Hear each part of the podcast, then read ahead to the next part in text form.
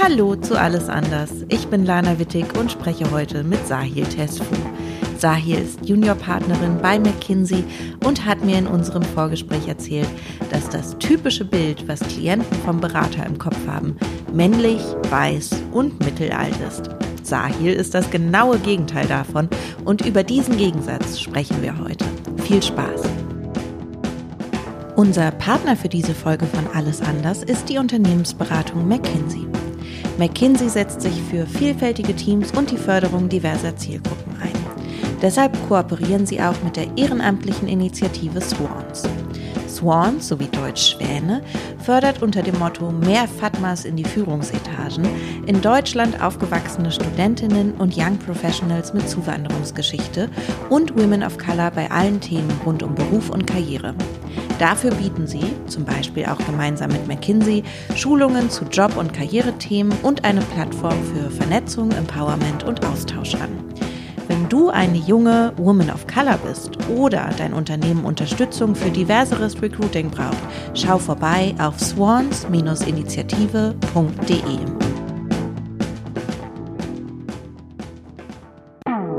Alles anders? New Work kann doch wohl jeder. Ich würde auch gerne mal vom Strand arbeiten. Wir sind doch alle voll diverse. Etwas ganz Kluges mit Change Management. Ich denke, Flexibilität ist wichtig. Also ein Kickertisch ist absolut notwendig. New Work, Gehaltstransparenz, Recruiting, Work-Life-Balance. Alles anders.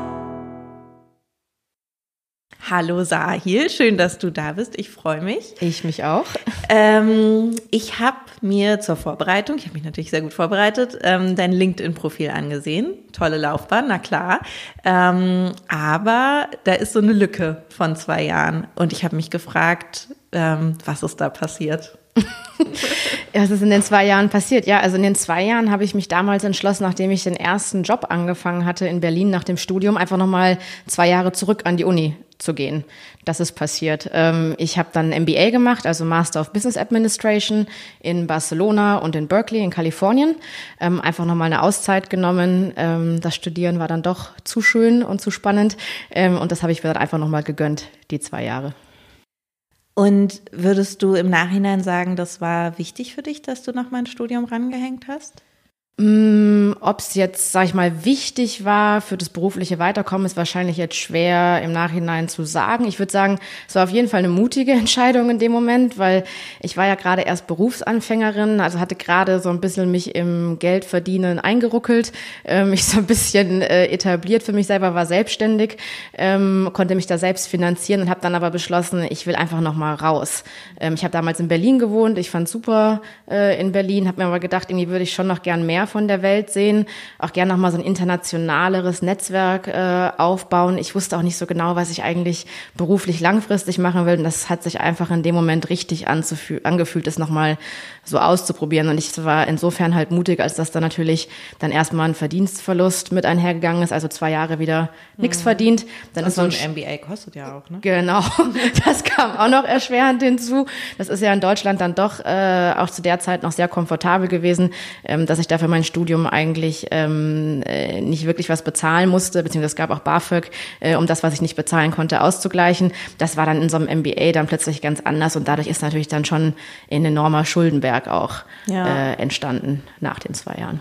Ja, ähm, ich überlege ja oft und ich habe da auch schon oft mit Leuten drüber gesprochen hier im Podcast, ähm, wie so Schulsystem und Studiensystem in Deutschland, wie ähm, gut es eigentlich an so eine Arbeitsrealität oder so ein Berufseinstiegsszenario eigentlich angeglichen ist, weil ich habe oft das Gefühl, auch gerade dadurch, dass die Leute jetzt, ähm, die Menschen ja immer jünger auch aus der Schule kommen, viel jünger entscheiden müssen, was sie machen müssen oder wollen, so in der Idee ja für den Rest ihres mhm. Lebens entscheiden sollen, was sie machen wollen.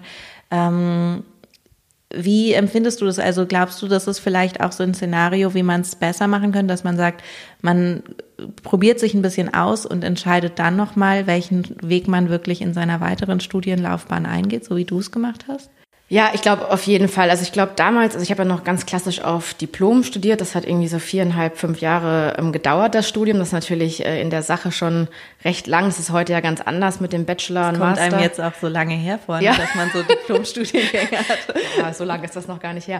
Nee, ähm, genau, also die, ähm, diese Bachelor-Master, ähm, dieses Konstrukt ist natürlich insofern besser, als dass man einfach nach zwei, drei Jahren ähm, nach so einem Bachelor ähm, dann nochmal rausgehen kann aus der, aus der akademischen Welt, sich erstmal ausprobiert, auch erstmal versteht, wie funktioniert eigentlich die, die reelle Arbeitswelt, ähm, dann vielleicht nochmal zurückkehrt, dann auch an die Uni nochmal einen Masterstudiengang ähm, hinterherlegt. Ich glaube, das ist einfach das flexiblere Modell wahrscheinlich und auch etwas realitätsnäher, wo ich mir manchmal so ein bisschen Sorgen mache, dass die Leute natürlich auch unglaublich jung sind.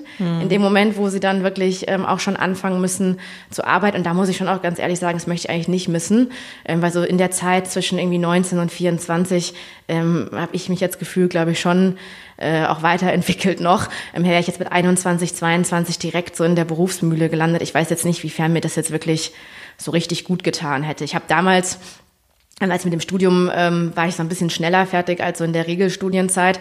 Und da habe ich dann sogar noch am Ende was drangehangen, ne? weil ich ähm, dann damals mein Vater auch gesagt hat, hey, äh, du hast doch gar keine wirklich reelle Berufserfahrung. Also macht das jetzt Sinn, äh, Ja. sozusagen, ähm, ohne wirklich echte lange Praktika? Ähm, die hatte ich damals einfach nicht, jetzt wirklich sich da zu bewerben irgendwo, wo man nichts auf dem Zettel hat, außer halt das Studium. Ne? Ich habe dann damals ein bisschen verlängert, also mir quasi selber so ein Gap Year gebastelt, was es ja heute irgendwie de facto auch äh, qua äh, Konstrukt irgendwie gibt.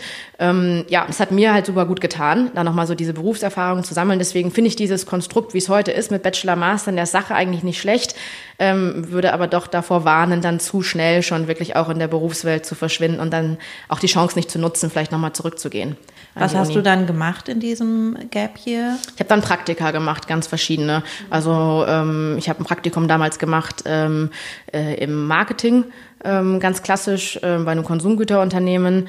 Ähm, ich habe dann nochmal ein Praktikum gemacht in, in Business Development ähm, bei einem anderen Unternehmen und ich habe auch ein Praktikum in der Beratung gemacht damals. Und so habe ich dann nochmal so ein Jahr ganz gut, ganz gut rumgebracht und da auch wirklich super viel gelernt, weil äh, zu deiner anfänglichen Frage auch, wie realitätsnah ist das Studium in Deutschland? Also das Diplomstudium damals sicherlich äh, nicht sehr realitätsnah. ja, also ich würde sagen, das waren gute Denksportübungen, die man da gemacht hat. Akademisch ist man da sicherlich sehr wertvoll ausgebildet worden. Das hat auch natürlich äh, heute seine Vorteile, ähm, wenn man da, sage ich mal, so das Grundhandwerkszeug der Volkswirtschaftslehre, der Mathematik und so weiter ähm, beherrscht. Ähm, das hilft einem natürlich irgendwie an Problemstellungen irgendwie strukturiert ranzugehen. Aber so diese Brücke so zwischen dieser Theorie und der Praxis, ich finde, die könnte man schon so ein bisschen enger schlagen. Und aber würdest du sagen, weil du auch gesagt hast, du wolltest dir dann auch äh, mit dem MBA nochmal auch dein, dein Netzwerk weltweit erweitern und so.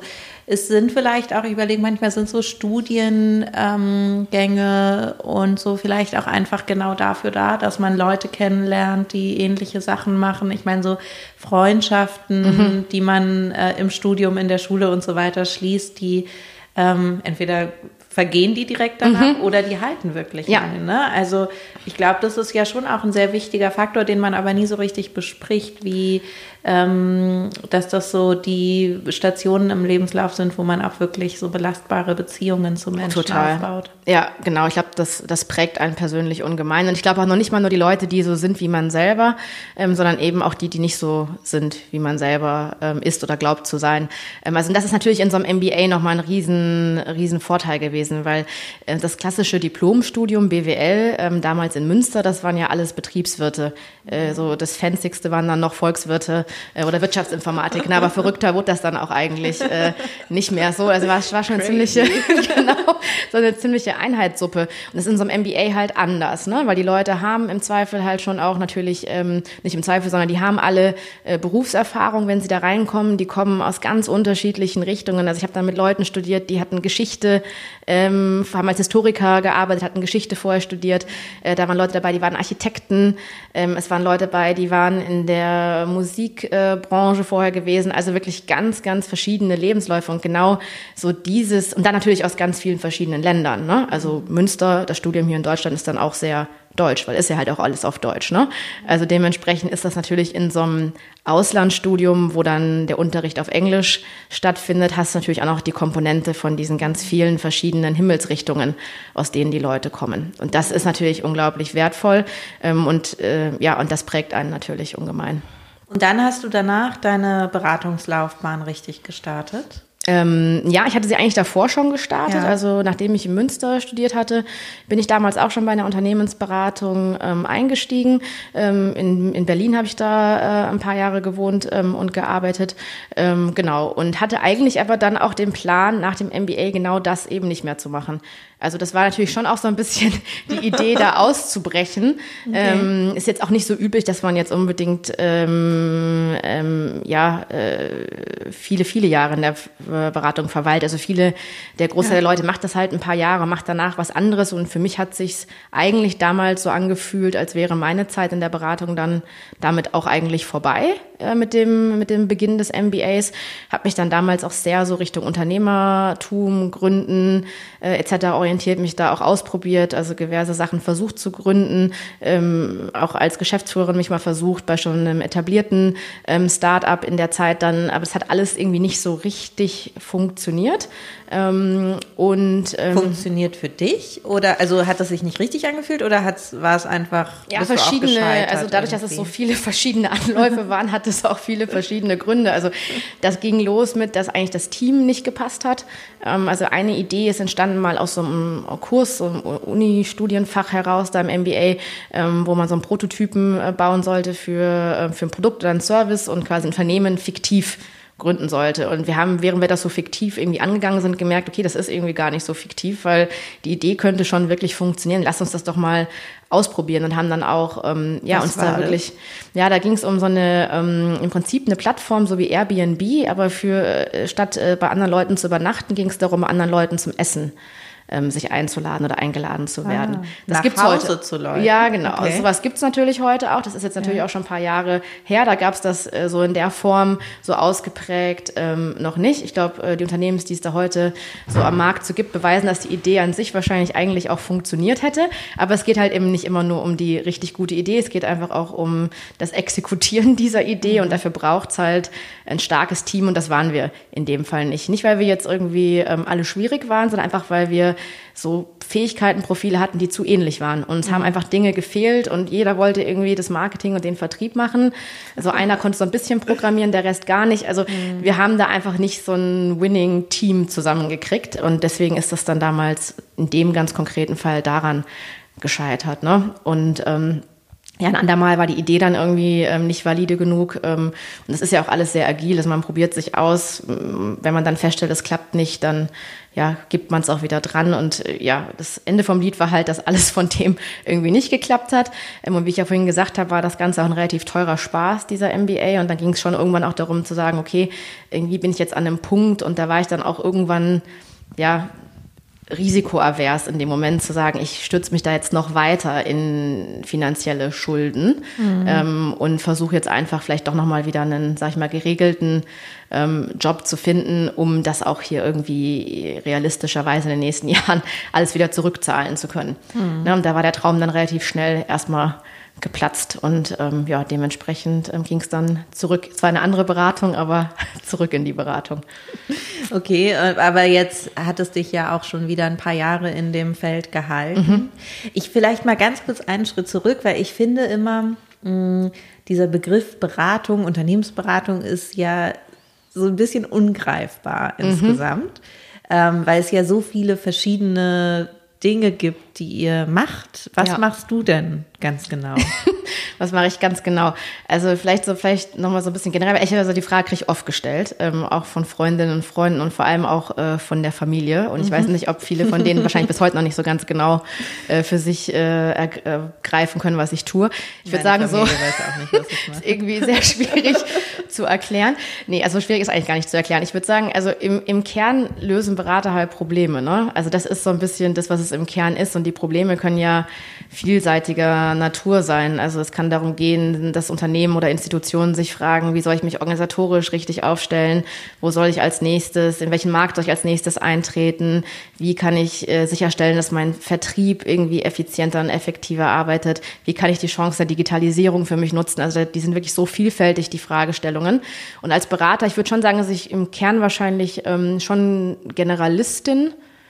Also sprich, ich berate in verschiedenen Industrien ähm, und auch in verschiedenen Funktionsbereichen, also alles von Operations über Marketing, über Einkauf etc. Aber wenn ich jetzt sagen würde, wo liegt mein, mein Beratungsschwerpunkt, dann würde ich sagen, ich berate, was die Industrie anbelangt, sehr viel im öffentlichen Sektor. Mhm und sehr viel auch so an der Schnittstelle zu Digitalisierung im öffentlichen Sektor ähm, oder das, ähm, sag ich mal, Regulieren von, äh, von Digitalisierung im privaten Sektor. Ja, da passiert mhm. ja sehr viel. Da gibt, stellen sich ja viele neue Fragen. Wie sollen wir das eigentlich alles, wie sollen wir das alles regeln? Wie nutzen wir aber auch die Chancen richtig? Ähm, das sind alles so Fragen, mit denen ich mich da befasse. Und gleichzeitig, wenn es so um funktionale Themen geht, dann alles, was so Organisation ist.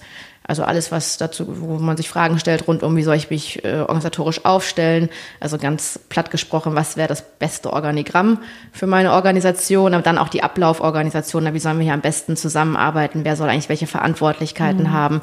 Wie können wir die Prozesse ähm, irgendwie optimieren etc. Das sind so die Fragestellungen, mit denen ich mich da befasse. Und wann war so der Punkt, an dem du dachtest, ah ja, das kann ich richtig gut, ich gehe jetzt mal in ein Unternehmen und sage denen, wie die das machen sollen? Ähm, ich kann das so richtig gut. Also das fanden jetzt Berater, ähm, die hier zuhören, nicht so gerne. Aber es ist halt, ich würde mal sagen, die Antwort, die ich jetzt gebe, weil ich glaube halt, dass man als, Gen als Berater, der sich auch als Generalist versteht, und das sind halt eben viele, die jetzt nicht äh, in einem ganz, ganz spitzen Feld nur beraten, sondern etwas breiter, ähm, da hat man natürlich, weiß man eigentlich nie mehr als der Klient kann man auch nicht, wenn man diesen Job halt eben nicht im Alltag äh, sozusagen ausführt. Mhm. Was man aber schon kann, ist, man kann, weil man eben verschiedene, viele Situationen gesehen hat, vielleicht etwas schneller erkennen, wo der Schuh drückt. Ja, man hat weil so eine, man von außen auch genau, guckt, ne? Man hat so einen Abstand, genau, mhm. genau wie du sagst, man hat so einen Abstand zu der Sache, man ist so ein paar Meter weiter weg und nicht so tief drin. Also eine Kollegin von mir hat das mal sehr, sehr platt ausgedrückt. Die hat irgendwie gesagt, schau, um, irgendwie they have seen, they are deeper in the shit, but we have seen more of the shit. ne? So okay. und so ist es halt am Ende des Tages. Also man hat einfach mehrere Situationen, die man so als Ankerpunkt, als Referenzpunkt irgendwie heranziehen kann und äh, man erkennt halt Muster. Mhm. Und ein guter Berater ist halt ein guter Mustererkenner, schneller Mustererkenner und kann dann eben halt entsprechende äh, schlaue Ratschläge von der Seite einwerfen. Ja. Und wenn wir jetzt noch mal kurz so zurückgucken auf dieses ähm, Studiumsthema, weil was ich so von Unternehmens, von den großen Unternehmensberatungen vor allem mitkriege im so Recruiting-Prozess ist ja, dass ähm, so Studienabschlüsse auf jeden Fall eine Mindestanforderung sind an BewerberInnen. Ähm, und dass ja auch viel auf eine akademische Laufbahn auch sogar im Unternehmen dann oft gelegt, also viel Wert darauf gelegt mhm. wird. Wenn du jetzt aber sagst, so das sind eure Aufgaben, wäre dann nicht eigentlich auch das super interessant, ähm, MitarbeiterInnen zu haben, die einfach sehr viel mehr praktische Erfahrung haben und gar nicht mhm. so viel akademische Ausbildung unbedingt nötig ist immer? Ja, ich glaube, der Mix macht's am Ende halt dann. Ne? Also ähm, wir rekrutieren ja durchaus auch Profile mit Berufserfahrung und auch sehr bewusst halt eben genau um diese, wie du sagst, eben die Expertise, die es halt auch braucht aus so einem Arbeitsalltag, aus einem Berufsalltag und auch die Erfahrung, äh, die damit einhergeht, dann einzubringen. Das, das, das, das brauchen wir auch. Gleichzeitig ähm, rekrutieren wir aber auch weiterhin äh, Kolleginnen und Kollegen, ähm, die eben direkt von der Uni kommen, ja, die einfach ähm, uns über, durch ihre Problemlösungsfähigkeit in den Interviews dann überzeugen, ja, die einfach die richtigen Fragen stellen. Weil manchmal geht es auch gar nicht darum, unbedingt immer die Lösung schon zu kennen, aber die richtigen Fragen zu stellen, keine Angst davor zu haben, sich einem Problem zu nähern, neugierig zu sein, ähm, vielleicht auch, wie ich gerade schon sagte, schnell auch in der Lage sein, diese Muster äh, zu erkennen, die da sind, ohne dass man die vielleicht exakt schon erklären kann, aber einfach zu erkennen, da ist, da stimmt irgendwas nicht oder schau mal, das gehört mit dem vielleicht irgendwie zusammen und erklärt das nicht vielleicht jenes. Also das sind so die Fähigkeiten, die man auch haben kann, wenn man gerade eben erst aus der Uni kommt. Und ich glaube, dieser Mix, dieser diverse Mix, den zu haben und äh, dafür zu sorgen, dass das auch in der Zusammenarbeit gut funktioniert, das ist am Ende dann halt das, was äh, mhm. dann den Erfolg ähm, dann ausmacht aus meiner Sicht. Was ist das größte Problem, was du mal gelöst hast in deinem Leben oder im Job? Das Ich finde größte. dieses, ich finde dieses Problemlösen super interessant. Ähm, Ja, jetzt ist das natürlich so ein bisschen schwierig, weil wir sind ja auch so ein bisschen der Vertraulichkeit komm, unterlegen. Sind ja nur wir zwei hier. diese- Nee, ja, es fühlt sich so an, als wären da noch andere. Ähm, nee, ich glaube, ähm, puh, das wird jetzt, es fällt mir jetzt wirklich schwer, da. Ähm, okay, dann frage ich nochmal anders. Mhm. Ich will dich jetzt auch nicht so zum Schwitzen bringen. ähm, aber würdest du sagen, diese Problemlösungsfähigkeiten, also ich muss Mhm. gerade dran denken, ähm, weil ich habe ähm, ja so, ich habe ich habe in der Musikbranche auch angefangen und habe super lange ähm, Künstler gemanagt und Künstlerinnen und habe ja auch hier jetzt seit ein paar Jahren irgendwie eine Rolle, in der ich super viel organisieren muss und so. Und ich habe mich irgendwann dabei erwischt, wie ich angefangen habe, auch meine Familie ähnlich zu behandeln und die so ein bisschen zu managen. Auf jeden Fall wurde ich mal darauf aufmerksam gemacht von meiner Oma damals. Die meinte, ey, ich bin hier nicht jemand, den du managen kannst, weil ich einfach die gleichen Methoden irgendwann angewandt habe. Mm, Ist dir das auch mal passiert, dass du so merkst, okay, du übernimmst die Muster, die du auf der Arbeit hast, auch in deinem Privatleben ja, so? doch, das würden, glaube ich, viele Leute auch durchaus so zu Protokoll geben. Doch, ich glaube, das ist ja, da sind ja die Grenzen auch zum Teil irgendwie fließend. Ne? Also man hat ja irgendwie, man ist halt ein, also ich sage immer, ich, ich würde mich super schwer damit tun zu sagen, das ist jetzt die Arbeitssahil und das ist die private Sahil und das ist, weiß ich nicht, welche Sahil. Ja, das finde ich einfach für mich selber zu kompliziert. Ich versuche da irgendwie möglichst konsistent einfach irgendwie eine Person zu sein und die ist natürlich geprägt und gefärbt von dem, was mir so den ganzen Tag über passiert. Ja, und klar, wenn ich sehr viel Zeit damit verbringe, irgendwie Sachen zu strukturieren, Sachen wegzuorganisieren, äh, dann kann das natürlich auch schon mal passieren, dass äh, ich dann in so ein Muster auch in einer privaten äh, Beziehung irgendwie verfalle. Ähm, ich glaube, da ist einfach, äh, habe ich zum Glück auch Freunde, die mich auf sowas äh, und Freundinnen, die mich auf sowas hinweisen. Ja, und ich hoffe, dass das auch weiterhin äh, so passiert. Und ehrlicherweise erkenne ich es natürlich auch selber. Irgendwie, man, man erkennt es ja an der Reaktion des Gegenübers. Ne? Ja. Also man merkt ja schon so irgendwie komischerweise bewegen die sich jetzt irgendwie auf diese Ansagen, die man jetzt versucht zu machen, äh, anders oder irgendwie gar nicht.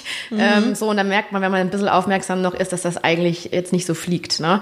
Ähm, aber ich glaube, das ist äh, auch okay und auch nur menschlich, ähm, wenn man da ähm, dann entsprechende Verhaltensmuster jetzt nicht so trennen kann vom beruflichen und privaten. Ja, wahrscheinlich ist es so, dass man, ähm, solange man, ähm, solange man den Knall hört, ne? Ja, genau. Und dann noch einen Knall bekommt, weil Ja. ne, also solange Leute sich noch kümmern, äh, ist, glaube ich, noch alles okay. Genau. Ähm, du hast gerade gesagt, du versuchst so möglichst äh, konsistent zu sein in einfach äh, als Sahil. Ähm, in unserem Vorgespräch hast du gesagt, so die ähm, das Klischeebild vom vom typischen Berater ist weiß, männlich, mittelalt. Jetzt sitzt du hier vor mir und bist so ungefähr das genaue Gegenteil davon. Ähm, wie reagieren Klienten auf dich? Sind die überrascht, wenn du zu- zum ersten Meeting erscheinst?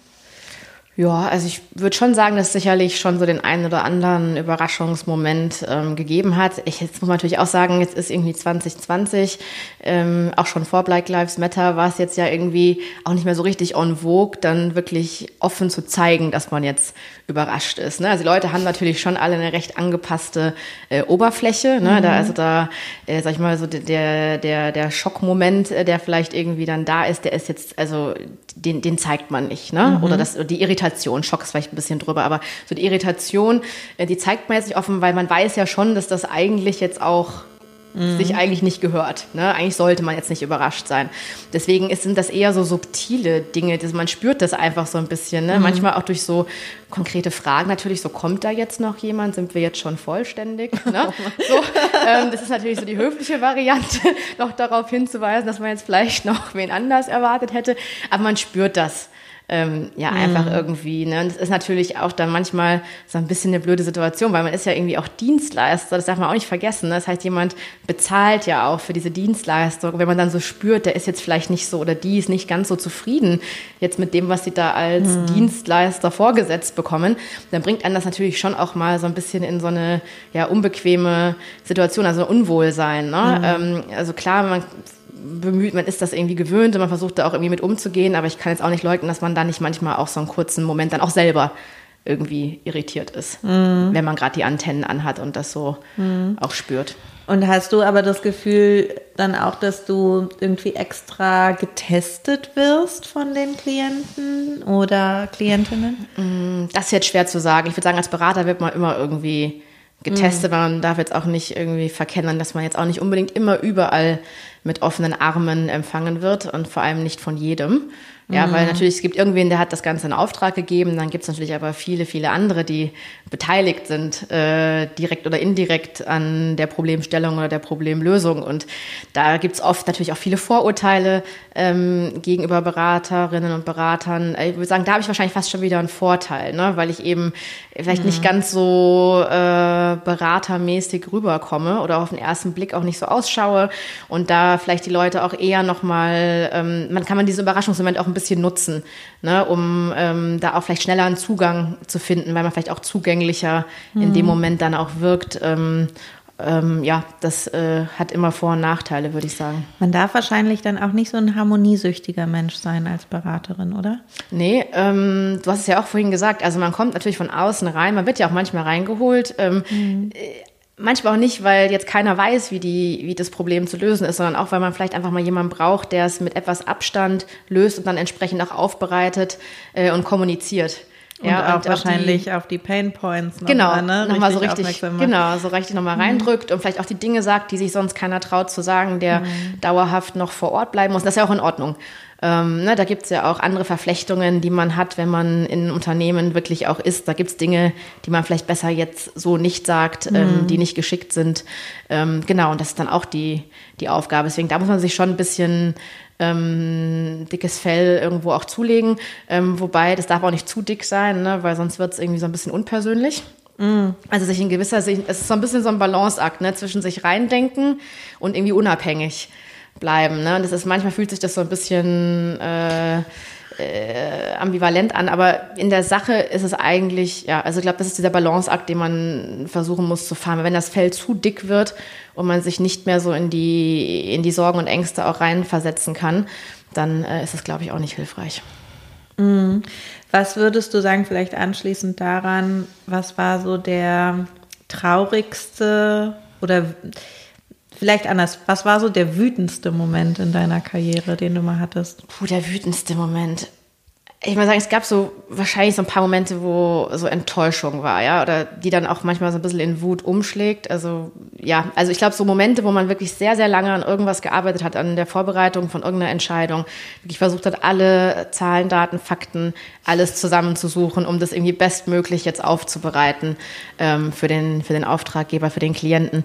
Ähm, und dann zu merken, irgendwie so, okay, warte mal, die, die treffen jetzt vielleicht gar keine Entscheidung, weil es plötzlich irgendwie der Wind jetzt anders steht, strategisch, ne, oder irgendwas politisch in dem Hintergrund irgendwie sich, ähm, sich abspielt, was man entweder so vielleicht sogar sieht, vielleicht aber auch gar nicht sieht. Und auf einmal, es kommt auf jeden Fall nicht zu einer Entscheidung oder es kommt zu einer ganz anderen Entscheidung. So, das ist dann schon echt hochgradig äh, frustrierend, weil das ist halt das Problem. Ne? Als Berater kannst du nur vorbereiten, die Entscheidung. Du kannst aber die Entscheidung nicht treffen. Das ist, ne, damit muss man auch umgehen können, dass halt nicht unbedingt immer das rauskommt, was, ähm, was vielleicht jetzt faktenbasiert richtig erscheint, ja, soweit das überhaupt dann auch das Richtige ist, ne?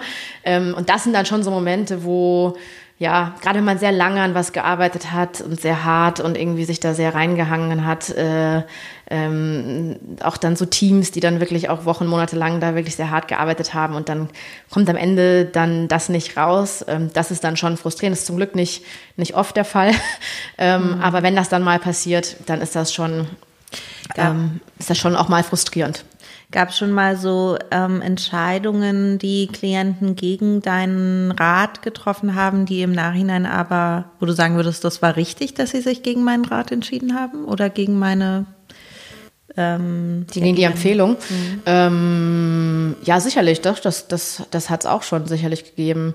Doch, ähm, weil man ja manchmal auch gerade, also es hat Vorteile, aus von außen reinzukommen und diesen Abstand zu haben, aber manchmal durch den Abstand sieht man vielleicht ge gewisse Dinge auch nicht und versteht vielleicht auch gewisse Historien ähm, dann nicht so gut. Und deswegen würde ich auch immer sagen, ähm, die besten Empfehlungen kommen eigentlich zustande, wenn wir das wirklich zusammen erarbeiten mit den Klienten, wenn es wirklich eine Kollaboration ist und nicht so der Berater kriegt eine Problemstellung, verschwindet im dunklen Kämmerlein, mhm. äh, kommt ab und zu mal mit einer PowerPoint-Präsentation raus, äh, dann sind sich alle einig oder auch nicht mhm. einig, man geht zurück oder auch nicht.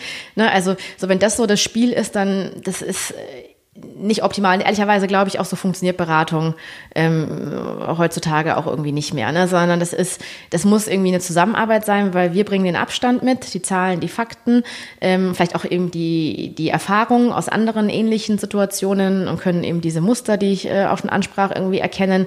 Aber der Klient kennt sich ja und das ist ein Unternehmen am besten. Mhm. Und der muss natürlich auch die Expertise mit einbringen, die Erfahrung, die Historie, um das auch zu kalibrieren was da vielleicht rein faktisch irgendwie rauskommt. Ne? Und ich glaube, das sind dann am Ende dann auch die besten Entscheidungen. Und mit denen ist man dann auch als Berater happy. Was war der schönste Moment in deiner Karriere bis jetzt? Der schönste Moment. Ähm ich würde sagen, ein sehr, sehr schöner Moment war schon wirklich der Moment, wo ich dann äh, die Zusage von McKinsey bekommen habe nach dem MBA. Einfach weil das wirklich eine unglaubliche Last war, die mir da äh, genommen wurde. Mhm. Ich habe ja gesagt, das waren zwei super coole Jahre. Ähm, ich äh, auch selbst diese dieses Scheitern da im Versuchen zu gründen und irgendwie das war alles recht wild und chaotisch dann die letzten Monate auch, ähm, die ich dann noch im Ausland war und dann ähm, aber plötzlich nicht zu wissen, okay, was jetzt irgendwie, dann dieser Riesenschuldenberg und dann sich nochmal wieder so aufraffen ähm, für nochmal Bewerbungsprozesse, wieder irgendwie nochmal den Lebenslauf nehmen, nochmal wieder Bewerbungen schreiben, was ich eigentlich gar nicht mehr machen wollte. Ich wollte ja gründen, ich wollte mich ja mhm. nirgendwo mehr bewerben in dem mhm. Sinne. Ne? Ähm, so, und das war dann, hat viel Energie gekostet und dann in dem Moment, als dann die Zusage kam, wirklich zu wissen, okay, das passt jetzt erstmal. Mhm. Ne? So, ich kann das jetzt erstmal hier irgendwie stemmen. Mhm. So, nächsten Monat ist das irgendwie alles wieder gesichert, ähm, wie es hier für mich weitergeht finanziell. Und das war einfach eine enorme Erleichterung. Deswegen war es auch ein sehr, sehr schöner Moment. Und ich habe mich natürlich auch total auf die Zeit gefreut, weil ich wusste, okay, jetzt äh, da lerne ich spannende Leute kennen, da werde ich nochmal wieder reisen äh, können, da kann ich an spannenden Themen irgendwie arbeiten, da kriege ich einen Platz am Tisch, wo wichtige Entscheidungen getroffen mhm. werden. Also da war auch viel Vorfreude also Erleichterung und Vorfreude auf das, was kommt in dem Moment. Ja, und wahrscheinlich auch einfach, ich meine, du ebnest dir natürlich auch äh, eine Laufbahn, ne? Und der Weg zur Gründung ist ja ähm, auch nicht zu, nee. ne? sondern nee, nee, eher, du lernst, kriegst wahrscheinlich noch mehr Handwerkszeug irgendwie an die Hand gereicht, du ähm, kannst dein Netzwerk noch mehr erweitern, du lernst ja. noch viel mehr. Absolut.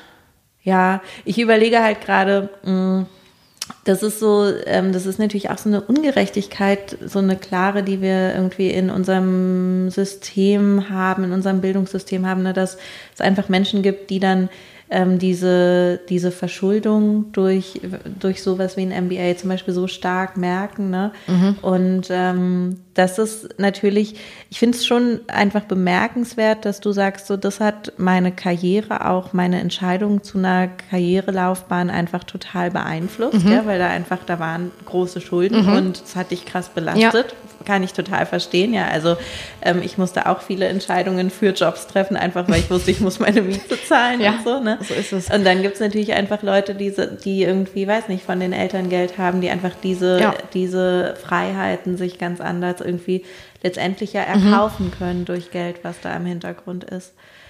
Das stimmt, äh, wobei ich jetzt auch zu dem MBA nochmal sagen muss, das war natürlich eine sehr, sehr freiwillige Entscheidung von mir, ne? weil ich hatte ja. ja quasi schon ein Studium, ich hatte das Diplomstudium und ähm, was ich hier in Deutschland ähm, auch für, ich sage mal in Anführungsstrichen, kleines Geld äh, machen äh, durfte, das war natürlich eine super Ausgangsbasis mhm. schon und die hätte wahrscheinlich auch äh, in Anführungsstrichen gereicht. Ne? Das war so ein bisschen mein eigener äh, mein eigener Drive, meine eigene Energie, die mich da dann zu getrieben hat, zu sagen, ich möchte eigentlich noch mehr mhm. von der Welt ähm, auch irgendwie sehen. Aber ja, ich bin ganz bei dir. Ich meine, nicht nur sozusagen die Frage von, äh, von Studiengebühren, auch sich das leisten können, halt eben nicht direkt zu arbeiten, ne? Mhm. Weil es setzt ja auch voraus, dass ich irgendwie andere Arten und Weise finde, mich irgendwie zu, zu finanzieren, ja. Und ähm, äh, klar gibt's da Ungerechtigkeiten. Ne? Da kann man natürlich sagen, ja, aber dann arbeitest du halt irgendwie nebenbei noch. Ja, aber dann arbeitest du halt. In der Zeit kannst du halt nicht lernen. Ne? Dann dauert's Ja. wieder länger.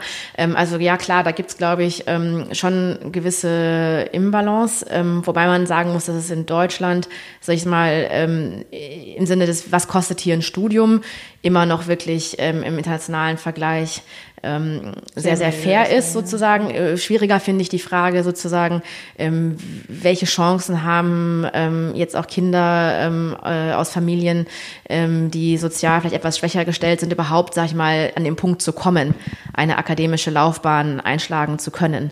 Ja, also bekommen die die Förderung irgendwie in den frühen Jahren irgendwie mit? Ist da jemand dahinterher, der denen auch erklärt, was da irgendwie die Auswirkungen sind, ähm, etc. Also haben die jemanden, der ihnen auch hilft, diesen Weg dann irgendwie zu gehen, ja, Ja. der da zur Seite steht. Ich glaube, das ist und das das ist ja einfach auch weiterhin irgendwie ein Thema. Ne? Das ist natürlich die Chance, wenn man selber schon aus einer Familie kommt, ähm, wo die wo die Eltern oder zumindest einer davon Akademikerin oder Akademiker ähm, war und ist, dass dann die Chancen einfach viel viel größer sind, dass man das selber Wie, wie auch hinbekommt.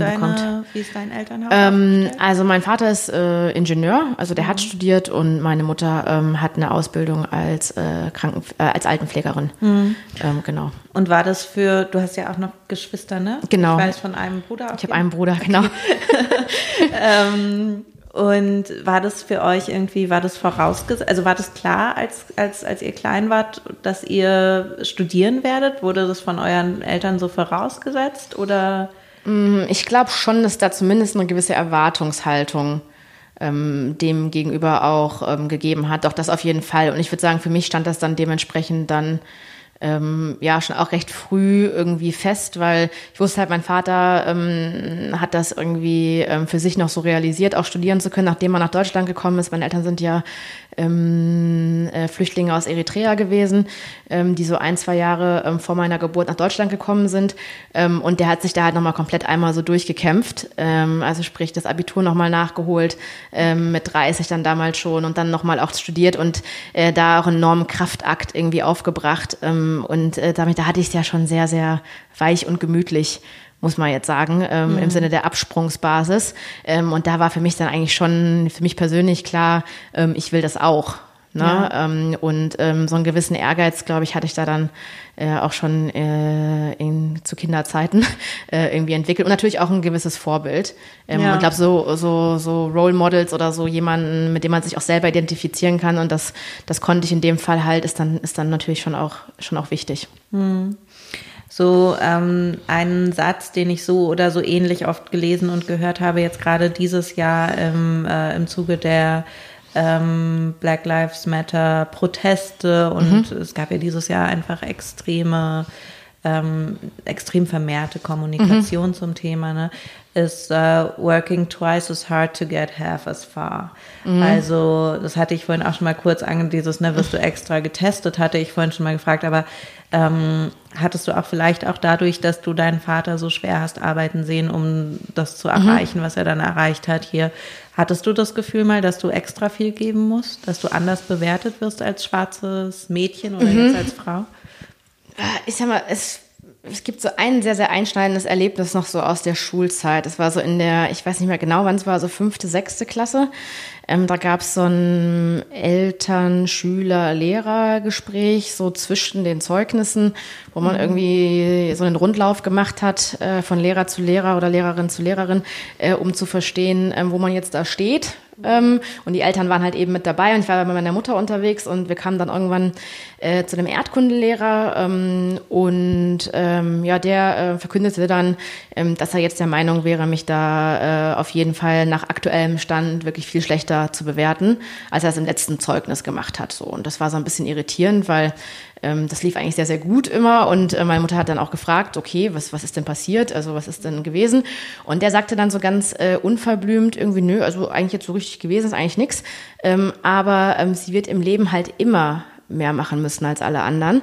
Und deswegen ist es gut, wenn sie sich früh dran gewöhnt. So. Und das war dann so Punkt. Okay. So. Wow. genau, wow. Ähm, ich glaube, ich habe das so als Kind gar nicht so vollumfänglich umrissen, aber irgendwie, das hat dann, das macht dann schon was mit einem, ne? Weil oh, hast das natürlich. Kann ich so verstehen. Das macht ja jetzt schon was mit mir. Boah. Weil man, so dann sitzt man da so mit, weiß ich nicht, zwölf oder so und denkt sich so, puh, also immer mehr machen als alleine. Ich mache ja schon viel. Kann ich überhaupt mehr machen? Wenn ich immer mehr machen muss, was heißt das jetzt? Wie weit kann ich dann kommen? Also da kommen ganz viele irgendwie Fragen, Fragezeichen irgendwie auf.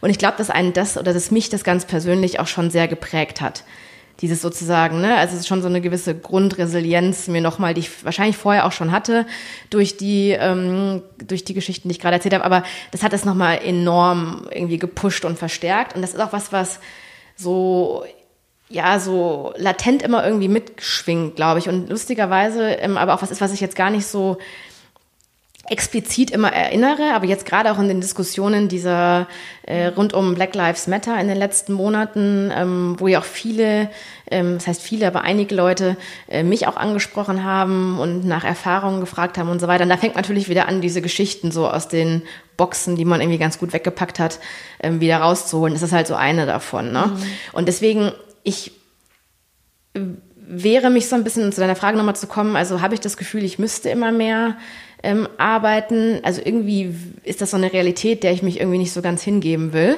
weil ich immer noch irgendwie dran glauben möchte, dass es am Ende eigentlich um was anderes geht. Aber ich glaube, es ist wahrscheinlich schon naiv zu glauben, dass das gar keine Rolle irgendwie spielt. Jetzt bin ich natürlich auch noch gleichzeitig eine Frau. Jetzt ist es natürlich ein bisschen schwierig rauszudividieren, was ist jetzt gerade das Thema, ne? Mhm. Geht's jetzt äh, beim Bias, ja? Also das ist, glaube ich, für die Leute selbst, glaube ich, sogar auch schwierig. Wenn jetzt jemand fragen würdest, ne, versuch mal deinen Bias explizit zu machen, ich glaube, da wüssten Leute manchmal auch sich nicht zu entscheiden, ne? was jetzt gerade irgendwie irritiert. Von daher äh, alles geschenkt, ne? Aber ich glaube, unterm Strich, ja, also ähm, Wahrscheinlich ist es manchmal irgendwie ähm, schwieriger, aber ich, ähm, ja, das ist einfach was, was für mich so schwierig zu akzeptieren ist, auch weil ich einfach irgendwie dran glauben möchte, dass es mhm. eigentlich um was anderes geht. Wenn ich so mit dir spreche, auch als wir irgendwie ähm, im Vorhinein gesprochen haben, einmal zum im Vorbereitungsgespräch ähm, und jetzt die Geschichten, die du erzählst, dann denke ich so, boah, an deiner Stelle, und ehrlich gesagt habe ich das ja bei vielen Menschen mhm. dieses Jahr gedacht, äh, vor allem bei vielen schwarzen Menschen, bei POCs, ich wäre so wütend, ja, auf die Welt oder auch wenn du jetzt sagst, du wurdest dann von vielen Leuten dieses Jahr auch angesprochen, mhm. Erfahrungen zu teilen und so. Ähm, wie geht's dir dieses Jahr mit allem? Oder ich meine, ich ja. habe das Gefühl, es ist natürlich super viel einfach es ist so viel auf einmal ja, dieses genau. Jahr. Ne? Es, ist ja kein, es sind ja keine neuen Probleme ja. oder neue irgendwie Situationen, aber ja. dieses Jahr ist einfach so hochpotenziert an so vielen Stellen. Total. Ähm, ja, wie du schon sagst, ich sag mal so, also mir hat es jetzt 2019 besser gepasst, ne? Mhm. Mit dem ganzen Black Lives Matter Diskussion, weil für mich war ja auch irgendwie Corona und ähm, ja, das äh, und für alle anderen äh, POCs auch. Also von daher, ja, in der Tat ist das natürlich jetzt so ein Zeitpunkt, wo man eh, sag ich mal, recht emotional ist und auch, wo mhm. eh alles so im Fluss ist und keiner so richtig weiß. Und ähm, ja, wie geht's einem damit? Also es sind natürlich, wie ich gerade sagte, es sind so Geschichten und Erinnerungen, die man auch ganz gut so verboxt hat für mhm. sich, irgendwie so weggepackt hat, okay, kann ich jetzt nichts machen, ist jetzt so, äh, weitermachen. Ne? Mhm. So, und ich glaube, man lässt sich dann einfach schon irgendwie, man, ja, man, so ein gewisser Panzer, der einfach wächst, wo nicht all, wo das alles nicht so an einen rankommt. Ich habe auch das Glück, dass ich sag ich mal, grundsätzlich so erzogen worden bin, dass mir schon auch eingetrichtert wurde, wurde alles ist möglich. Mhm. Es wurde mir jetzt nie suggeriert, alles und ist auch einfach. vorgelebt, ne? Genau, und also, auch vorgelebt, ja. genau. Mir wurde nie suggeriert, alles ist einfach, mhm. aber es ist möglich. Ne, und das ist, glaube ich, so ein bisschen die Energiequelle, aus der ich da irgendwie ziehe. Ne, und einfach ja. versuche sozusagen da auch, ja, einfach auf Spur zu bleiben. Ja, einfach auch, um mich da nicht aus, der, aus dem Konzept bringen zu lassen. Aber ja, klar, das ist alles ist emotional anstrengend, diese Gespräche anstrengend, wobei ich auch sagen muss, dass mich gar nicht, deswegen, ich hatte ja vorhin so kurz gesagt, viele Leute, mich dann korrigiert auf einige, mhm. die mich angesprochen haben, weil so viele haben mich nämlich ehrlicherweise ähm, auch gar nicht angesprochen. Ne? Das ist ähm, auch irgendwie interessant. Also es gab ein paar, die sich, sag ich mal in Anführungsstrichen, getraut mhm. haben, das irgendwie zu tun. Ähm, es gab auch viele, die es gar nicht gemacht haben. Ich äh, bin da so ein bisschen hin und her gerissen, ne? weil einerseits ähm, denke ich mir so, puh, zum Glück habe ich jetzt dann nicht ständig mhm. ähm, diese Diskussion auch irgendwie führen müssen. Andererseits ist das natürlich auch ein Window of Opportunity gewesen. Ne? Also mhm. einfach eine Möglichkeit gewesen, okay, jetzt ist mal ein Dialog möglich und dann auch so ein bisschen die Frage an mich selber, so müsste ich jetzt nicht eigentlich auch viel mehr jetzt diese Chance, weil es gibt ja gerade offene Ohren. Also müsste ich jetzt nicht eigentlich die Chance nutzen.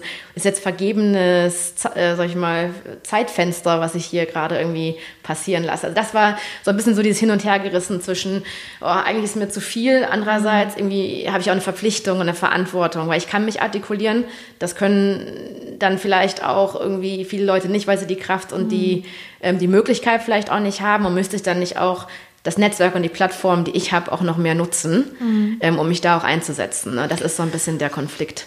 Hattest du ähm, das Gefühl, dass bei euch, ähm, also bei McKinsey auch nochmal irgendwie andere Gedanken losgetreten wurden? Ja, sicherlich, auf jeden Fall. Also es ist ja auch ein ähm, im Kern amerikanisches Unternehmen. Ähm, also es hat eine Riesenwelle auch ähm, intern ähm, nochmal ähm, äh, auch gegeben und auch wirklich nochmal sich so selber so ein in Frage stellen. Ne? Also machen wir hier eigentlich ähm, ähm, auch genug. Wir sind eine sehr, sehr bunte Firma, ne? aber sind wir da auch, sagen wir, sind wir auf äh, allen Hierarchieebenen bunt genug? Ähm, äh, erkennen wir in unseren ganzen Prozessen Diversität eher genug an? Ähm, engagieren wir uns auch genug äh, außerhalb der Firma ähm, zu dem Thema? Ähm, und äh, da ist auch ganz viel passiert. Ähm, auch sehr viele konkrete Maßnahmen, die da nochmal ergriffen wurden, sowohl die unsere internes Zusammenarbeiten betreffen, aber eben auch ähm, die Verantwortung, die die Firma, also McKinsey auch ähm, außerhalb äh, des Unternehmens auch wahrnehmen will. Mhm. Ähm, durch entweder sei es Unterstützung von Organisationen, also finanzielle Unterstützung von Organisationen, die sich in dem Bereich stark machen und einsetzen, ähm, Beratungsleistungen diese Richtungen etc. Also da auch wirklich, sagen wir, die Verantwortung, die man da hat, bei so einer Größenordnung ähm, von Unternehmen dann auch wahrzunehmen. Also da habe ich schon sehr viel Bewegung Mhm. wahrgenommen. Okay. Und findest du, es ist genug? Ist nie genug, ne? Also es ist erst genug, wenn es äh, Wenn's wenn's alles, wenn's alles equal ist, ja, wenn es nichts mehr zu besprechen gibt. Also von daher, ich glaube, äh, da kann man jetzt nicht zu viel machen. Ja. Äh, das ist das Schöne bei diesen Themen. Ne? Also die, die Diskussion kann man sich sparen, sondern einfach, äh, da, genau, genug ist nie. Ähm, und ich hoffe, dass das jetzt auch nicht so, ein, so eine, so eine Modetrend-Erscheinung ist, ne? Weil es gibt halt, also das ist halt ein bisschen, das ist das, was ich mir wünsche, dass es irgendwie eine nachhaltige, Ja. äh, zu einer nachhaltigen Diskussion und zu einer nachhaltigen Veränderung wird, die uns auch noch 2021 interessiert, die uns auch schon im Übrigen 2019 hätte interessieren müssen und all die Jahre davor. Ja. Ähm, das wäre das wäre mein Wunsch. Du sag, ja, das habe ich auch gerade, als du sagtest, äh, verbe- verpasse ich jetzt gerade mein Fenster, Ja. um Sachen anzusprechen, dachte ich auch schon, naja, hoffentlich ähm, schließt es sich nicht so Ja. schnell. Ne? Aber klar, solche Themen ebben auch medial schnell wieder ab. Klar. Ähm, obwohl ich sagen muss, jetzt gerade fühlt es sich für mich so an, als wäre das ein Thema, was wirklich äh, eher noch größer wird. Ne? Ja. Also gerade dadurch, also viel auch natürlich dadurch, was in den USA passiert. Ne? Ja, absolut. Ich glaube halt nur, ähm, es muss halt dann auch von diesem, ja, von dieser medialen Noise, muss es halt irgendwie auch sich übersetzen in tatsächliches Handeln. Ne? Also das ist so ein Mhm. Ja. bisschen das, wo ich hoffe, dass es, ähm, dass es dazu auch kommt. Ne? Also ich glaube, so dieses Thema, also ich glaube, viele haben jetzt Dinge neu verstanden, Mhm. die sie vorher so nicht verstanden haben oder verstehen wollten. Das lasse ich jetzt mal dahingestellt, aber auf jeden Fall, glaube ich, ist so dieses, dieses Thema so sich bewusst sein. Das Problem ist jetzt irgendwie, glaube ich, nochmal Mhm. besser verstanden. Und ich glaube, viele haben auch so einen Impuls bekommen, auch wirklich was zu ändern. Ja. Ne, nur die, dieses dann, diesen, diesen Impuls auch wirklich dann ins Handeln umzusetzen, ja, das ist, ähm, da bin ich mal gespannt, wie das sich ausgeht. Du sagtest auch gerade schon, ihr seid ein amerikanisches Unternehmen. Ich habe auch einfach sehr oft das Gefühl, die Debatte rund um Rassismus, um ähm, im Endeffekt Diversity, ja, wenn man jetzt dieses äh, Buzzword benutzen will in Unternehmen, es ist alles sehr amerikanisch geprägt, auch hier im deutschen Raum. Ne? Also ich habe immer das Gefühl, die Impulse kommen aus Amerika, teilweise ja auch die Sprache, die Begriffe, Ja. die wir benutzen, kommen aus dem Englischen, Ja. aus dem Amerikanischen. Ähm, was würdest du dir für Deutschland wünschen, wie die, wie die Gespräche, die Diskussionen hier weitergeführt werden? Ich würde mir zum einen mal wünschen, dass sie auch vielfältig geführt werden. Ja, also wenn jetzt mal so die, die Diversitätsdebatten, die ich so kenne, ähm, die drehen sich halt sehr, sehr häufig um das Gender-Thema. Ja. Ne, es geht viel so um die Frage, ähm, äh, wie können wir die Gleichberechtigung von Männern und Frauen äh, in der Arbeitswelt sicherstellen. Ja, so haben wir ja auch angefangen Ne? bei Edition So. vor sieben Jahren. Klar, das sind Sachen, Entschuldige, ich wollte dich nicht unterbrechen, erzähl weiter. nee, nee, ich glaube, wir sind uns da einig. Also ich glaube, so ist das, ist das angefangen. Man muss ja auch irgendwo anfangen. Ist auch richtig, ne? Also ich glaube, da bin ich ja auch ein Freund von, erstmal zu sagen, lass mal was Konkretes irgendwie rauspicken und dann was konkret verändern und dann äh, schauen wir mal, wie wir es von da aus dann weitertreiben.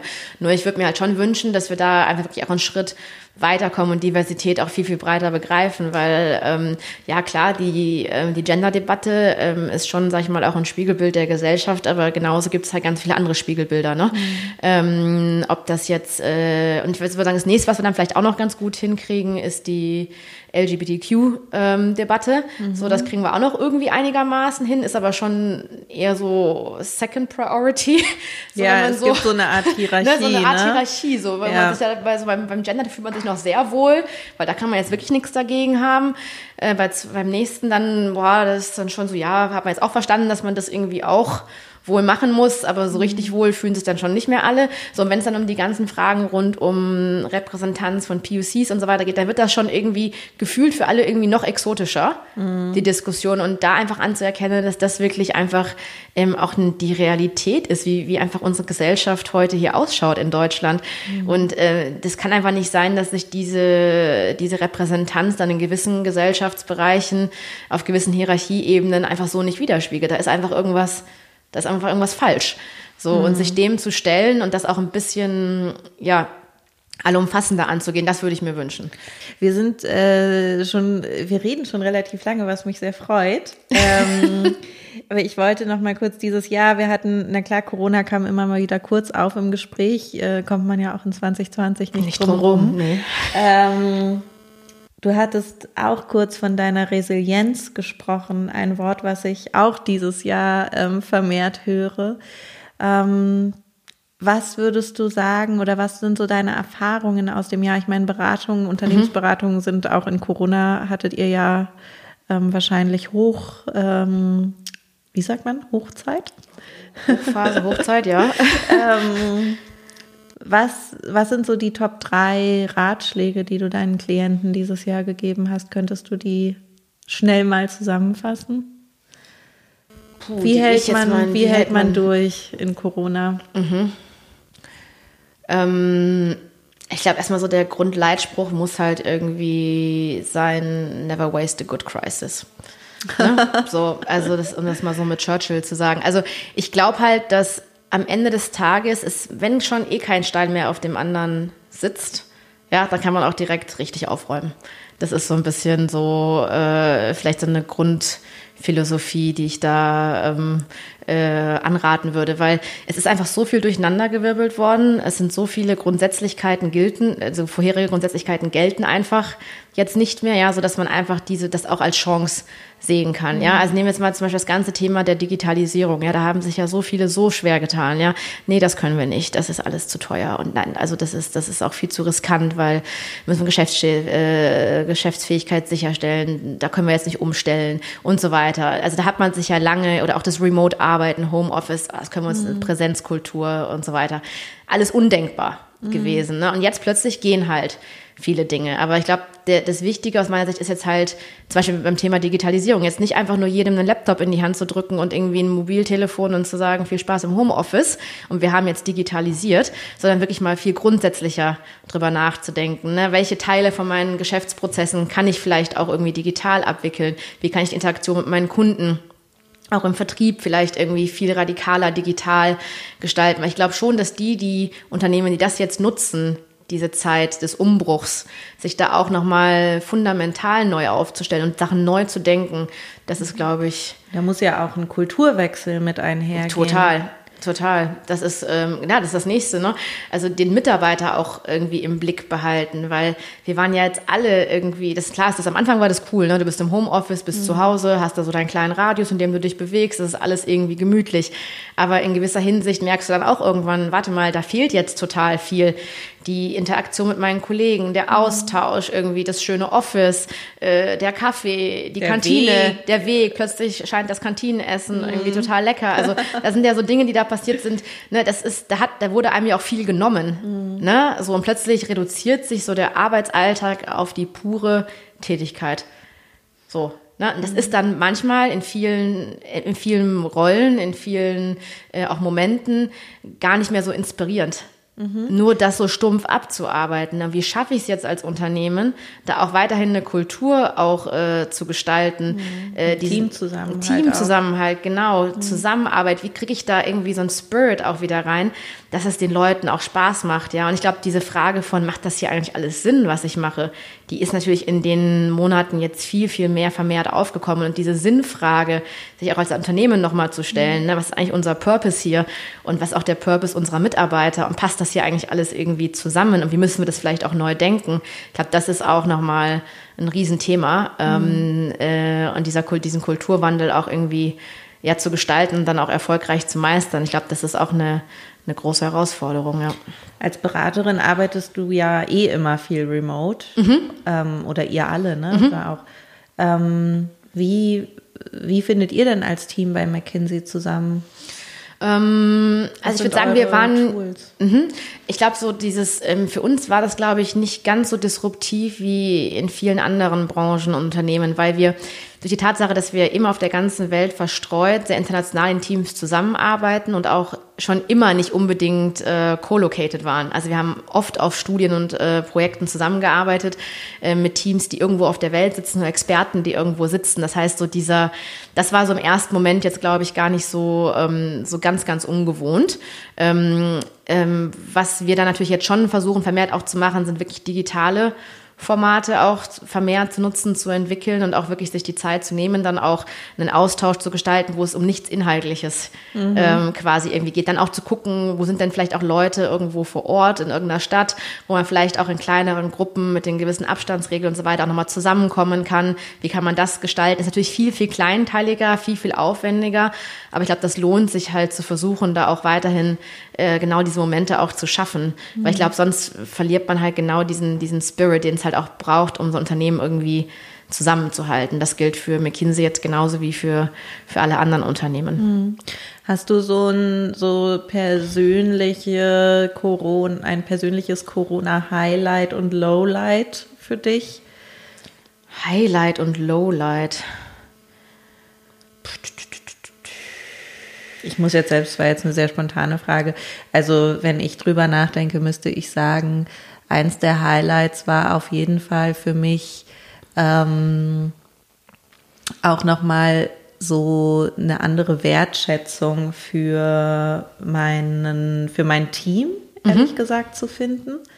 Ähm, weil, ne, äh, don't it always seem to go there. Ja. You don't know what you've got till it's gone, ne? Ja. Um mal Janet Jackson zu zitieren. Ja. Ähm, so, äh, ich muss sagen, da, das, hat, das hat uns schon zusammengeschweißt, auch würde ich sagen, Ja. ähm, dass wir uns kurz so in der, in der Räumlichkeit auf jeden Fall verloren hatten. Mhm. Ähm, und auch so diese, diese Unsicherheiten zusammen durchhaben. Und so, ich Ja. weiß, am Anfang von Corona gab es auch durchaus öfter mal so äh, Zoom-Sessions, wo Tränen äh, äh, gekullert Ja. sind und so. Vielerorts, glaube ich, ja. Ähm, was vielleicht gleichzeitig dann auch ein Lowlight war, Ja. ne? Aber Ich glaube schon, dass man einfach halt, dadurch, dass die Grenzen so mehr verschwommen sind, also allein schon die Tatsache, dass du plötzlich so bei jedem irgendwie gefühlt im Wohnzimmer oder im Ja. Esszimmer, im Schlafzimmer oder wo auch immer sich die Leute irgendwie in ihrer Wohnung eingerichtet hatten, dass plötzlich bei jedem irgendwie Gefühl zu Hause Ja. warst. Ich finde, da sind nochmal auch so über die Hierarchieebenen hinweg auch ähm, nochmal so ganz andere Grenzen gefallen irgendwie. Ne? Dann Fall. läuft nochmal so ein Kind durch. Also es war einfach alles viel nahbarer so in der Zeit. Und ich glaube, alle haben auch so die Verwundbarkeiten der Einzelnen viel, viel deutlicher in dem Moment gesehen und auch die Grenzen, äh, die das Ganze für jeden Einzelnen hat. Und wie du schon sagst, auch viele so persönliche äh, Momente, die man dann auch gar nicht mehr verbergen konnte in so einer Interaktion, weil es einfach alles wirklich sehr, sehr viel war. Also das ist für mich schon auch so ein, ähm, und da gab es, äh, ich glaube, vielerorts einfach auch lustige so äh, VC-Momente, ne, wo man äh, schon dann auch einfach auch in ernsteren Situationen dann mal noch ähm, irgendwie gelacht hat. Ähm, gleichzeitig gab es aber auch viele ähm, Low-Momente. Meine Mutter wurde operiert ähm, am Herzen in der Corona-Zeit. Das war, ähm, wie sich viele, die in so einer ähnlichen Situation waren, äh, vorstellen könnten, eine sehr schwierige Situation. Ähm, auch emotional sehr, sehr schwierig, dann auch nichts machen zu können, nicht vor Ort sein zu können im Krankenhaus. Das war definitiv äh, mein, mein Lowlight. Und wahrscheinlich dann das Highlight, als sie dann entlassen wurde. und ähm, ihr, ihr geht's gut, doch, doch, hat alles gut überstanden. Ähm, das war natürlich dann schon auch eine große, eine große Erleichterung. Ähm, Ja, aber es kommt halt immer alles aufeinander. Ne? Ja. Du hattest wahrscheinlich irrsinnig viel Arbeit. ja, Ähm, die Angst, die Sorge nebenbei. Ja, also Da war es fast schon gut, viel Arbeit zu haben, weil macht, tun kommt man ja eh nichts. Das ist ja sonst in anderen Situationen anders gewesen, ne, wo du dann wirklich auch im Krankenhaus vor Ort bist und jeden Tag hinfährst und irgendwie besuchst. Das war nicht möglich. Ne? Also man hat sich ja schon so ein bisschen ohnmächtig auch gefühlt, weil man will ja auch als Außenstehender oder als Außenstehender, aber als nicht betro direkt Betroffene irgendwie auch was tun in dem Moment. ähm, das war nicht möglich und deswegen ähm, war dann die Arbeit in dem Moment ähm, schon auch eine Ablenkung, aber dadurch, dass es halt auch, wie du schon sagtest, auch recht extrem äh, zwischendurch auch war, weil einfach irgendwie Krisenmodus, sage ich jetzt mal, ne? Ähm, und auch eine gewisse Dynamik so in allen Sachen irgendwie drin steckte, dann schon einfach anstrengend. Ja. Ja. Wie hast du dich als pro berufliche Problemlöserin ähm, gefühlt mit diesen ganzen Problemen, die auf einmal da waren, für die niemand eine Lösung hatte? Ja, also das fand ich schon am Anfang ist das natürlich schon auch, äh, es hat einen schon auch so ein bisschen überwältigt im ersten Moment, weil man ja selber auch, ich meine, man ist ja irgendwie auch noch äh, ganz normal Privatteilhabe all dessen, was so passiert. Ähm, und ähm, ja, das war irgendwie schon ziemlich heftig, ähm, auch so zu sehen, auch Leute zu sehen, ähm, jetzt gar nicht nur beruflich, sondern auch privat, die eigentlich sonst immer recht fest im Sattel sitzen, die plötzlich irgendwie aus dem vom Pferd gefallen waren, ja, und irgendwie, manche haben sich wehgetan, manche weniger. Also das war schon irgendwie, ich fand so links und rechts war es irgendwie schon ziemlich wild. Und jetzt ist man so in dieser, im, im, im, im Auge des Sturms sozusagen und versucht irgendwie ähm, Sinn aus all dem irgendwie zu ziehen, was da passiert. Und so, sag ich mal, überwältigend wie das war, so spannend war es auf der anderen Seite auch, ne? Weil es ist natürlich so eine der, es sind natürlich so Krisensituationen, wo keiner irgendwie die, das sind natürlich die spannendsten Probleme in gewisser Hinsicht, ne? Ja. Und da wirklich irgendwo auch zu überlegen, ich habe mir da in der Zeit auch mit, mit ein paar Kollegen zusammen recht viele Gedanken gemacht zu so volkswirtschaftlichen Szenarien, wie könnte es ausgehen, an was müsste man glauben, damit man dann, damit am Ende das rauskommt, ähm, was sind die Faktoren, was können wir aus der Finanzkrise lernen, was aber eben auch nicht. Also man war schon irgendwie ähm, die ganze Zeit, der Kopf war wirklich sehr, sehr an. Man hat versucht, irgendwie so viel wie möglich aufzusaugen an, ähm, an Informationen, zu beobachten, zu verstehen. Ähm, ja, also von daher fand ich das äh, sehr, sehr spannend, ähm, da auch in dem Moment Beraterin sein zu dürfen in der Zeit äh, und eben halt auch, ähm, wo viele Unternehmen ja auch einfach im Krisenmodus in dem Moment waren. Ich meine, die Klienten, die ich in der Zeit dann zu dem Themen begleitet habe, da war ich natürlich dann auch irgendwo in diesem Modus, aber ich hatte gleichzeitig eben auch die Zeit, mich mit den etwas größeren Fragestellungen äh, volkswirtschaftlicher Art auch zu beschäftigen, da auch ein paar Sachen publiziert zu in der Zeit. Also das war, das war einfach spannend in Summe. Also deswegen, ähm, ja, ich glaube in Summe, wenn man jetzt so zurückblickt, ähm, ist ja noch nicht vorbei. Ähm, die Oma sagt immer, man soll den Tag nicht vorm Abend loben. Also es sind noch ein paar Monate in 2020, aber ich glaube, irgendwann wird man schon zurückgucken und sagen, dass das äh, bei allem Wilden, ähm, was einem so äh, passiert ist die letzten Monate, am Ende dann doch auch eine sehr, sehr lehrreiche Zeit gewesen ist, in der man viel über die Welt und auch über sich selbst ähm, gelernt hat. Von daher, ähm, ja, ist wahrscheinlich am Ende dann doch eine zumindest neutrale Bilanz. Auf jeden Positiv traue ich mir jetzt noch nicht zu sagen. Was, ähm, wofür bräuchtest du persönlich Beratung in deinem Leben? Uh, ähm, zum Nein sagen. Ah, ja. Ja. Gutes Thema. Ja. Schlechtes Thema. für Schlechtes mich. Thema, ja. Zum Nein sagen. Das wäre, äh, ja, dazu bräuchte ich auf jeden Fall Beratung. Also wenn du jemanden kennst, dann. Ja, ich, ich kenne leider niemanden, sonst hätte ich, sonst wäre ich schon besser darin. Okay, ähm, eine abschließende Frage stelle ich immer allen. Ähm, wie immer haben wir auch heute schon viele Ansätze besprochen, aber was wäre so dein, dein, ähm, dein abschließender Satz? Was müssen wir anders machen, damit die Arbeitswelt gerechter, besser, diverser wird? Die einen müssen zuhören, die die entscheiden dürfen, ähm, mutiger sein ähm, und äh, die, die Ideen haben, müssen sie äußern. Und am Ende braucht es halt eben genau diesen Dialog. Also ich glaube, ähm, ja, ist einfach äh, bei all der Unsicherheit, die gerade irgendwie besteht, also ich glaube, es wird nicht mehr funktionieren, ähm, einfach so weiterzumachen wie, wie bisher. Dafür ist einfach alles viel zu anders. Äh, auch schon vor Corona, ehrlicherweise.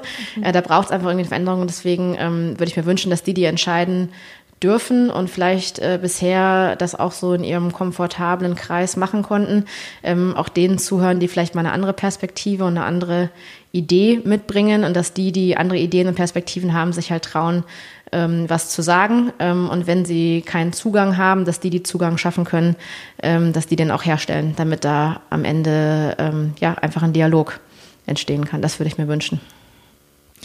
Ich gehe bei deinem Wunsch mit und äh, danke dir für dieses Gespräch. Danke dir.